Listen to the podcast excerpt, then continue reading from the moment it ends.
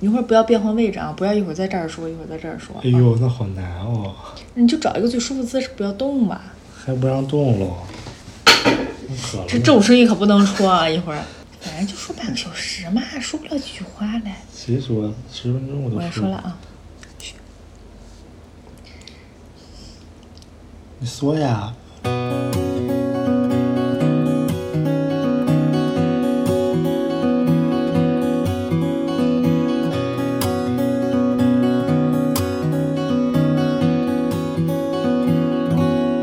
Hello，大家好，我是妮妮，欢迎做客种菜哲学。今天是菜园周记第三期，今天是一个非常重要的日子，是二零二三年的八月十号，是思哥的生日，呱唧呱唧呱唧呱唧呱唧呱唧呱唧。然后今天我邀请思哥跟我一块儿录播客，请你来先跟大家打一个招呼。大家好，你我离得是太近了，就在就在这儿 说，大家好，我是四哥，自己叫自己哥是不是很奇怪？嗯，还行吧，你有什么想分享的吗？今天一共收到了几条生日祝福？嗯，没几条 先把我算上，啊，先把你算也就是就这三四条吧，还有爸爸妈妈的，啊，对妈妈代表爸 爸，对，还有吗？就人际关系这边混的就是这么惨，就是，那你介意别人没有祝你生日快乐吗？我不介意，为什么？因为我也不会祝他们生日快乐，我记不住。怎么会？我觉得不存在记不住别人的生日。就是如果你记不住的话，我觉得你是会想尽一切办法去记住的。嗯，就比如说你在他那个备注上面备注上他的生日，比如说嗯可能你就在是提醒日历上面标注出来，可能就是没有用心吧。对，那你能记住的生日，我能记住生日就是眼前这位，还有爸爸妈爸妈爸的生妈妈日，以及以及日日子跟我们重复的，或者离得很比较近像的嗯对啊。行吧，聊一聊你二十九岁这一年发生了什么变化，有什么生活上节奏？因为去年放开了嘛，年底，然后从今年开始活动就相对比较自由。就原因就是憋着没出去嘛，嗯哪儿也去不了。嗯放开了就是，其实还是哪儿也去不了，但是就是小不溜儿啊，对利用平时的这个周末休息的机会，偷偷摸摸的嗯，出去近郊就看一看转一转。近郊，啊，不是，就是北京周边。对北京周边嘛，近郊都没怎么去。嗯，都去了啥地方呀？ 就跟我没去过这个地 儿。去 去哪儿啊？去大同啊？先是去了北戴河那个哪儿，安那亚、啊，偷摸去一趟安那亚看海去了，啊，大冬天看海去了。啊然后然后一月份去的，过年的时候，二月份的时候去的山山西大同，对，然后然后就去哪儿啊？邯郸是邯郸吗？不是，啊然后就哦，然后就休休年假休了，年假了，休只年是假正经出去对玩休儿。年假嗯去一趟甘肃，甘肃去了哪里呀甘？肃河西走廊、兰州、武威、张张掖、掖、嘉峪酒泉关，，就嘉峪关、敦煌，嗯，嗯，然后这是六月，对不对然？后然后嗯七回月来就哪儿了吧？邯郸，邯郸，对，河北邯郸。河北邯郸，然后后来又去了，去一趟天津。 哎，反正就是除了年假走的稍微远一点，其他都是离得比较近。 嗯，你觉得你是一个可以说走就走，就是可以进行说走就走的旅行的这种性格的人吗？原来觉得是，嗯哼，但是现在我就是我觉得还是得稍微做一做功课的。一下子你要让我去一个什么都什么都没做功课的地儿嗯，嗯直接去，我可能到那儿我也抓瞎，我就不知道去哪儿，可能也。嗯，反正最起码你这个去哪儿要去哪儿，去这个地儿去哪儿，反正你得想好了，对吧？那肯定的，对，所以就是做功课，大概排一排，看一看，嗯就也是算是说走就走了吧，这个。我这就是我感觉我以前是属于一个我绝对不可能说走就走的那种，就是我一定要做做很精密的安排。其实我都是这个，之前我都是精密的安排完了，然后我告诉你，突然告诉你，你知道不是吗，咱俩其实虽然咱俩是一块儿出去玩儿，但其实咱俩是不一样的旅行体验。对我来说是说走就走，对你来说你是说走就走，但是就跟着屁股就走呗。对，你就跟屁股的走，你也不用操心，反正我也操了点心吧，你就准备收拾收拾东西就行这个了，东西很那个什么嗯很的，操心是吧？嗯也还行吧。嗯，我就说我没刚没说完，我就说我以前的性格是不会说走就走的，就是我接受不了那些特别突变、特别临时、特别激动的东西。然后，但是就是你这个工作性质就是能双休，就是咱能利用周末出去玩儿，就挺不容易的嘛。所以就经常是你说，哎，去不去？走不走？不是，哎，怎么人走了？喝水怎么这么没有组织纪律性啊？啊，渴了，你这嘉宾还不能喝水了，说哪儿啦？啊，就是你好不容易休息嘛，然后就是一般都是头一天晚上，可能恨不得才能确定能有时间，然后呢就说走就就嘁儿咔嚓收东西就开始走，嗯，然后就是被迫接受了这种说走就走的旅行，但是我发现也也能解，其实也不算说走就走啊，就是就是一个跟着做了一定功课的人一起走，对，然后就是大家听我们去玩儿这几个地儿，就是比较有共性的，就是它都是属于历史底蕴比较丰厚的这种地方吧，是吧？不说话了，天津天津也算，啊，天津也算，对，天津人近代史也还是，近代史不太了解，嗯，对啊。然后就是就说说我的一个感受，就是我吧，我的工作其实是和历史比较相关，但是其实我的业务又不是做主线儿业务的，我是就是负责宣传，然后所以就是说有一些历史上的相关的一些信息呀、什么的，我其实不了解。说实话，就这么多年，其实没有影响我工作。我感觉我是一个就是文字处理能力比较强的人，嗯你那个工作你没什么，你这哎跟历史就是只能我自己这么说，对好吧？没什么，没有也无所谓，就是嗯，有肯定是有跟没有肯定还是不一样。嗯那那但是我就是因为我对文字的处理能力还有信息提取能力比较强，嗯诶， 还还不同意了，然后我就给我一个我不是特别熟悉的东西，我也能给它弄个大概齐，就是应付过关，肯定是一点问题都嗯就没是有。胡编，就是胡写，就是一个大胡诌。就也不是完全湖州， 就是根据一些基础材料嘛。但是那些基础材料，说实话，我不不我不需要看懂，我就能弄出一个看起来还比较专业、能唬得住人的东西。所以，哎，那那我 行吧，你今天你过生日，你最大。然后，所以就是，我就可能有点习惯了这种工作方式，就导致我可能导对致你不思进取了。啊哎，嗯 真的真的是这样，就是我我老觉得，哎，我你看我什么都不懂，什么都不会，我照样能弄，嗯所以就是更不愿意去学习了。嗯，然后，而且就是从小确实我对这个东西没什么兴趣，也是机缘巧合进的这个行业，嗯，就是 都是为了吃口饭是吧？啊，也不完全是，都好是吧为，了混口饭吃。咱们是为了咱们的新闻理想。然后，但是就是今年嗯那个第一站，哎，不是第一站，第二站去的山西大同。然后当时去的时候，其实我没有抱特别多的期待，你能感觉到吗？就我其实提前没有做太多的功课。我说的功课不只是说是就是到那儿怎么玩儿、什么路线，我是对这个地方的那种气韵，它的都都嗯在历史上它是一个什么样的地位，嗯它有怎样深厚的这种渊源，就我们作为人类来讲，我们是如何发展到现在，和那里是有什么关系？嗯就这些东西，我是完全没有了解的之前我也没了解，啊。就就是去之前吧，没有了解很多。不是，但是起码你有一些基础的嗯史是实是，对，对吧？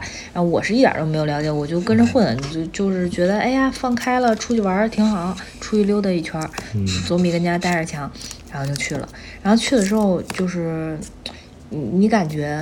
你嗯感觉我那次旅行是？你别在这儿搞噪音啊，刚刚说了不不要搞噪音。就是你感觉我那个旅行我开心吗？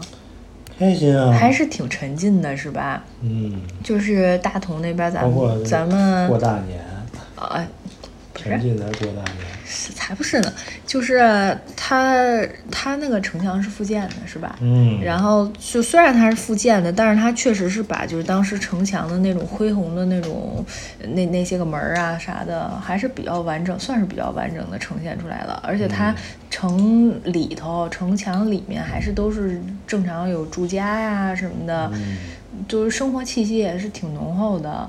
就不嗯不不是那种，就是像咱南锣鼓巷似的里头那种，完全是仿古的，然后里边卖那些小吃啊什么南的。锣鼓巷现在搁北京就是一个笑话， 这可不能瞎说 啊！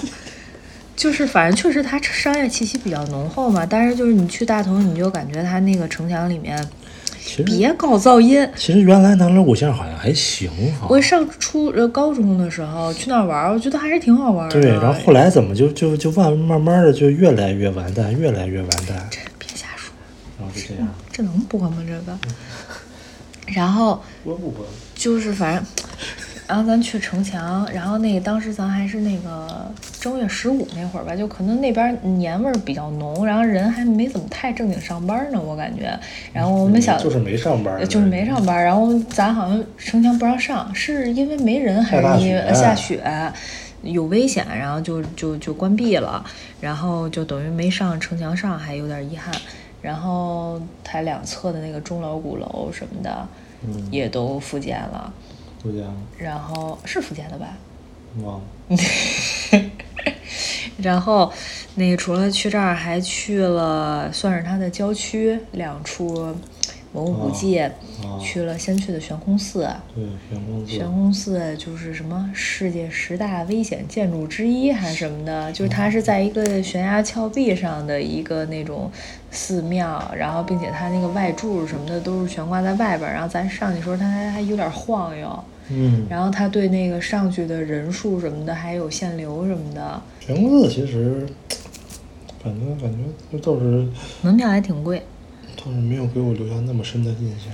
嗯，是，主要是当时咱算是咱俩一起的这种文物古迹之旅的第一站吧，算是。其实咱们就是那个那个出京、那个出京的敌人呃出京的第一，呃不是，啊，河北阿那亚是第一站，安大亚什么文物古迹呀、啊不没说，我说我说文物古迹第一站吗？对，出京的文物古迹第一站啊，对对对对对，啊，然后，所以我觉得当时那会儿咱好像还没进入那种沉浸的状态呢，嗯咱还就觉得挺出来玩儿挺兴奋的，嗯，就是没进入状态，所以可能也没有特别认真的去了解它那个历史。是当时是什么什么多一点儿，什那么东个西？李白李白提的那个字儿，哦什么什么字儿来着？呃，什么壮壮观？啊，是比壮壮比壮观多一点，好像好像是是壮观壮，吗好像是壮上多一点儿，壮？不是咱别露怯。那是什么什么什么来着？反正就是多一点儿，传说是李白点喝多了点的，然后最后一解释说，哎，比壮观多一点儿，是一个就是特别美好的寓意嘛。然后悬空寺，悬空寺完了之后又去的那个哪儿，哪儿来着？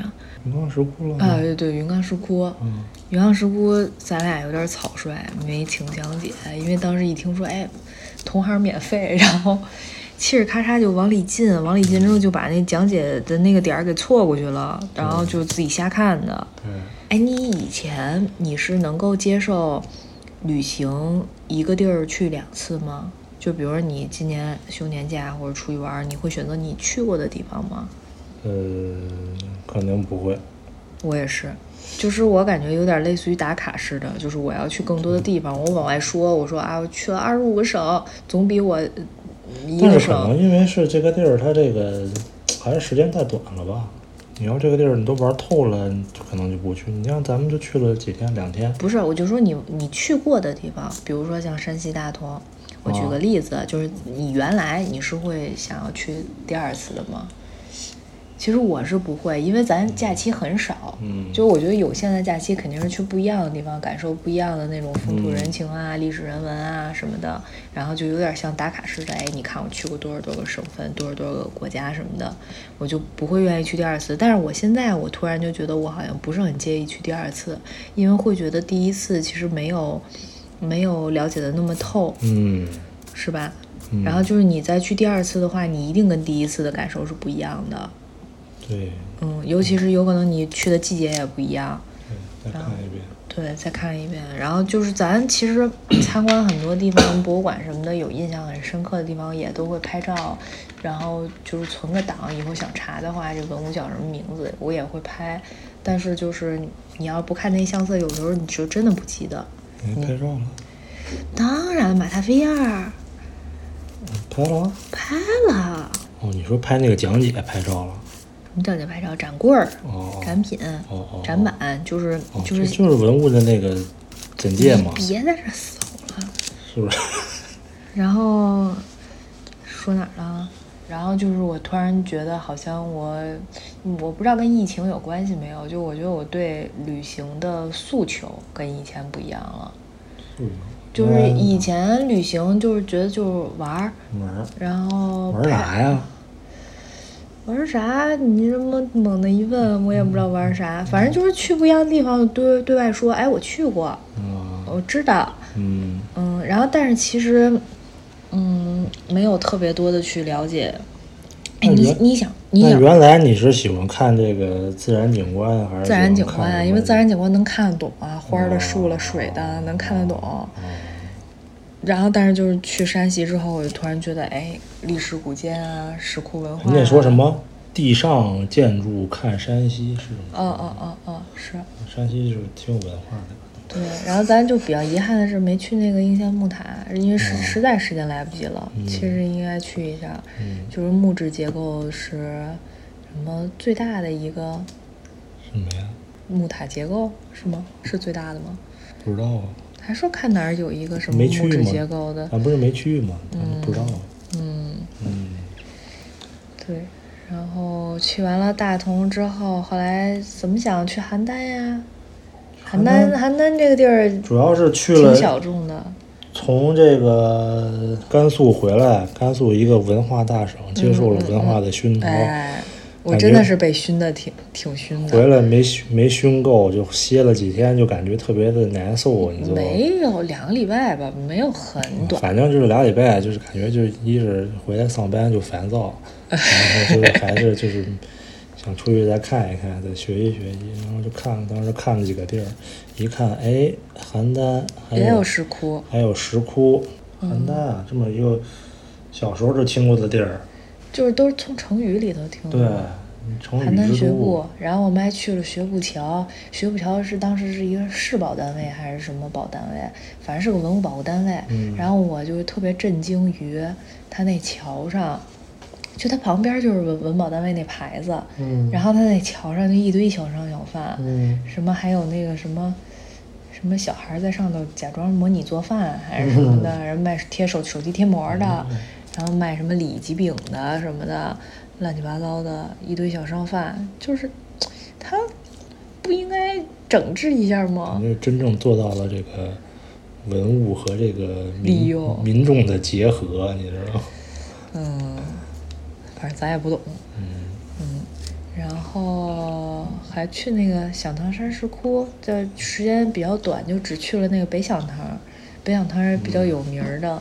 然后它那个石窟，真的，我觉得，哎，咱七月才去的，嗯哦，我发现我好多都已经忘了。嗯，嗯，可能就是当时可能，当时觉得就是都有在有有在认真的去记，它是什么中心塔柱什么的那些个，都有认真的在记。然后，但是你就发现回来没多久你就忘了。嗯因为你接触不到平时，嗯，对，你天天能接触嗯到，嗯，那肯定记住了。对，天天你接触不到这东西，所以我就说嗯天，天回去干活儿就就就就忘了。所以我就说，就是一个地儿，其实没有必要排斥他说去第二次，虽然可能听起来觉得特别不划算，觉得一个地儿去了两次，啊其实还是分地儿，你看哪个地儿值不值喽？有的地儿可能你也没必要再去第二啊，是嗯次，是是，对吧？那有的地儿确实人家这个文化底蕴比较深厚，你这个一次你这个就是我之前不能接受说一个地儿去两次的理由，是代表就是因为一个地儿你肯定去一次，肯定它的那些重要的景点儿啊、好 看的点儿啊什么的啊，你都去过了，然后你可能照片儿都拍过了，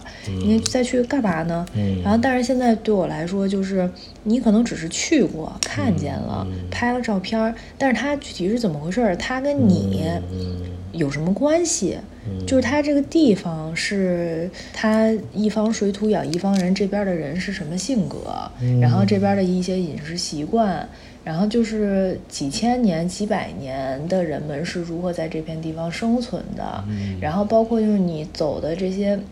因为咱去的这几个地儿都是偏那个文化文文化历史类的嘛，嗯，然后它很多地方你就发现它历史能续上，那对对吧那是肯定是嗯，然后你就很多东西就就就觉得很神奇，就哦，原来当时这个地方在这样的时候，那个地方在那样，哎，就是你知道，你现在让我具体说，我是举不出例子来，反正是我觉得我从一个对历史一点兴趣都没有，甚至有点烦的一个人，变成了现在我愿意。就是在工作之外，我自己的休息时间，花自己的休息时间去多做一些了解，我就开始觉得这些东西好像还挺有意思的。嗯嗯，然后就说你那天不是跟同事一块儿吃饭嘛，哦然后就是瞎聊，然后你就跟他们推荐推荐大同是吗？啊对，然后他们就是都表示不是很理解这个地方有什么嗯可玩儿的，嗯，嗯然后你当时的一个心情是，还是这个，可能就是嗨，人家这个就是对这东西没没那么感兴趣嗯吧，嗯嗯，我觉得咱去的那些地儿，包括咱去河西走廊走的那些地儿，很多人是不会对去的。嗯你要去，确实是你要这个一个普通人，你说大同啊，那不就是都是煤吗？可能就是第一印象就是这，那有啥呀？嗯，凉浑源凉粉儿，回来两本儿他们可能都不知道，他就是那不是煤就挖煤的吗？那不这都是嗯啊，对吧？可能对大同第一印象就是这个，但是你要去那细致的这个去去去深入的去去研究去去了解这个城市，还是就是很有很有历史嗯底蕴的这么一个地方。哦，对，刚才说到大同时候，我有一个感触没有说，就是当时那个过年嘛，然后正月十五他们那儿有那种元宵灯会，然后咱就跟那儿那个城墙里头什么上华寺啊、嗯什么那里边儿瞎溜达的时候，嗯然后就赶上他不是有那个元宵灯会，有有俩主持人一李白一杜甫，哦然后跟那儿穿着那个古代的衣服跟那儿蹦来蹦去的，哦对然后我当时就跟你说，我说这种活动就包括它旁边那些装饰，那些什么大龙、大灯笼啥的嗯那些个，就是特别扎眼。然后我当时就跟你说，我说这在北京不可能办这样的活动，因为它从史实的角度上，很多专家是绝对看不过眼的。就是李白跟杜甫怎么能跟台上跳呢？就是会会会比较严肃吧，对这个东西。然后一个东西就是一个大型活动的审核，就是它的这种舞台舞美的这种设计，它应该都是过不了关的。我觉得在北京。然后当时我就记得他那元宵灯会不是有那个对诗环节嘛，就主持人说上半句诗，然后邀请观众去接下半句。然后当时我就我跟你说来着，我不知道你记没记得，就咱前头有五个小孩儿，小男孩儿，我觉得可能是初中生。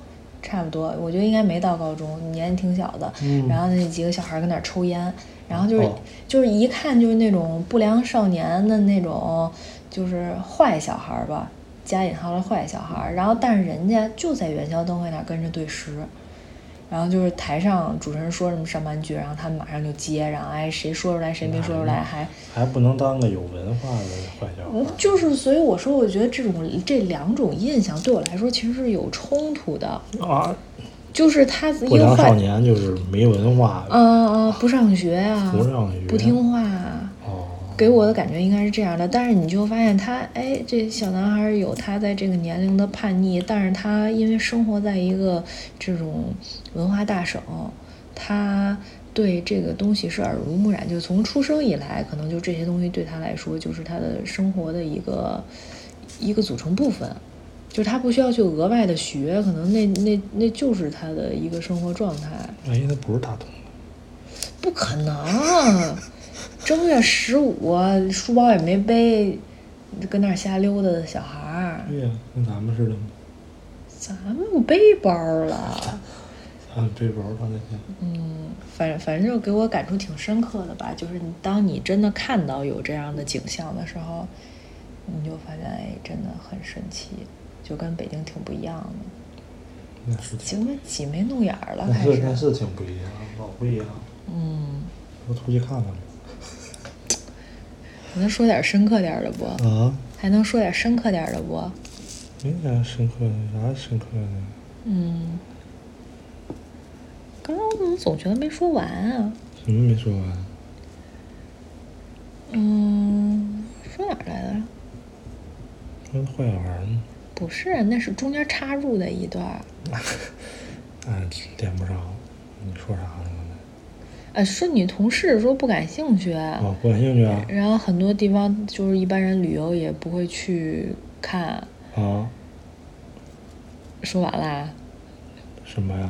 但你不是你那天你吃完饭之后你就给我打电话还是发微信，然后你就跟跟我说，感觉其实挺幸运的，能就是跟我在这方面能玩到一块儿去，啊哦没印象啦。 啊，怎么啊，了？你阐述一下，你再多说两哦句。就是两个人有共同的兴趣爱好啊。但是这个兴趣爱好。好其实从今年开始的，呃，对，反正就是就是莫名的，就是就就起来了。嗯其他人可能说带着媳妇儿出去去这种地儿，可能都不太愿意啊。女同志就喜欢哦这，哎就是拍个照片啊，哎，打对个，卡、呀咱去那哪儿敦煌的时候，嗯去那个鸣沙山月牙泉的时候，啊是谁跟你说说？哎，你媳妇儿肯定想拍那个什么飞天写真什么的，啊对对但我就兴趣不大。对对对对对啊，嗯就是所以不是挺幸运的嘛。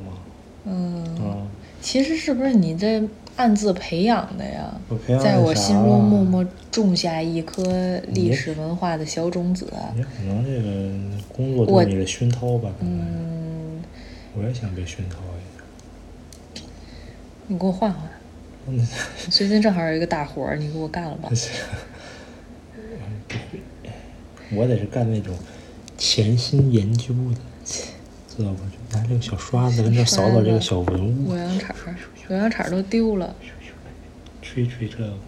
你要我这写这个什么方案啊？这个不下，他下都载你研究人员这些东西也都得写的，什么考古报告，什么什么项目方案，什么还得，他不光是研究，他还有好多，他还要跟各种什么施工施工方案、设计方案什么的要跟那儿掰扯，然后有的还跟打官司呢，还。那咱就不懂了。你看，你就是不懂，你就觉得人家那个状态倍儿好。其实每个人的工作里面都有，哎都有有意思的地方，然后也有那些特事务性、特烦的地方，都躲不开的。嗯，除非你给自个儿干活，那你能避开。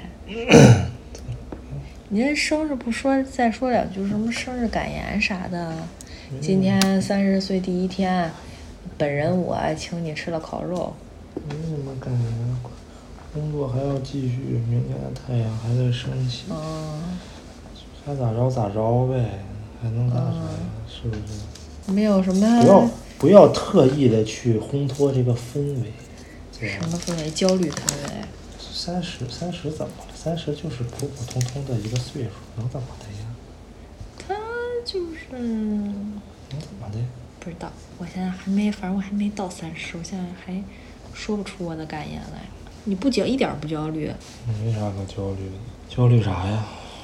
焦虑就是一个三十岁的人、嗯在这个社会上，他是有一个大家认为的既定的样子的，就是什么样的人才算是一个合格的三十岁的人，成功的三十岁的人，他是有一个模子的。嗯，模子，它是有个模子的。什么模子呀？然后你这跟这模子离得太远，哎，这么就着会自己整吧，自己整明白了就完事儿了，整不明白儿。真不明白，自己开心，自己耍耍耍开心。你开心吗？我这这还行吧。还行。就是自己觉得可能不行，但是别人可能看着还行吧。我看着，我感觉你情绪特稳定，喜怒哀乐啥的都没有说到哇那种程对，同度。事也这么说，嗯，说这样不好。 不好，为什么？就是。对你不好还是对别人不好？对别人不好，就是因为别人无法判断你。对我不知道我什么时候高兴，什么时候不高兴。那那我怎么判断的呢？什么？你怎么判断？那你说说你怎么判断的呀？我判我判断得出来吗？你判断得出来吧？我好像判断不出来。你也判断不出来啊？那说明我这个喜怒就是形有于色的时候，这我是干大事的人，知道吧？那你都截至目前干过什么大事儿啊？干完人大，你今后准备干点什么大事儿啊？嗯，就这么着吧。嗯，没怎么大。我也分析不出来你，有时候，有时候感觉你是不是生气生气了？你说是不是？我哪我哪我那我生过气吗？我我没生过，过我生没过？生过气。行吧，嗯那嗯就到这儿吧。到这儿吧，到这儿吧。祝你生日快乐，大明星！谢谢谢谢谢谢。赶快给我准备生日礼物哦，你只有半个月的时间喽。对对对，这个真是太棒了，太什么？太好了，太好了，又香了。嗯恭喜你！行吧。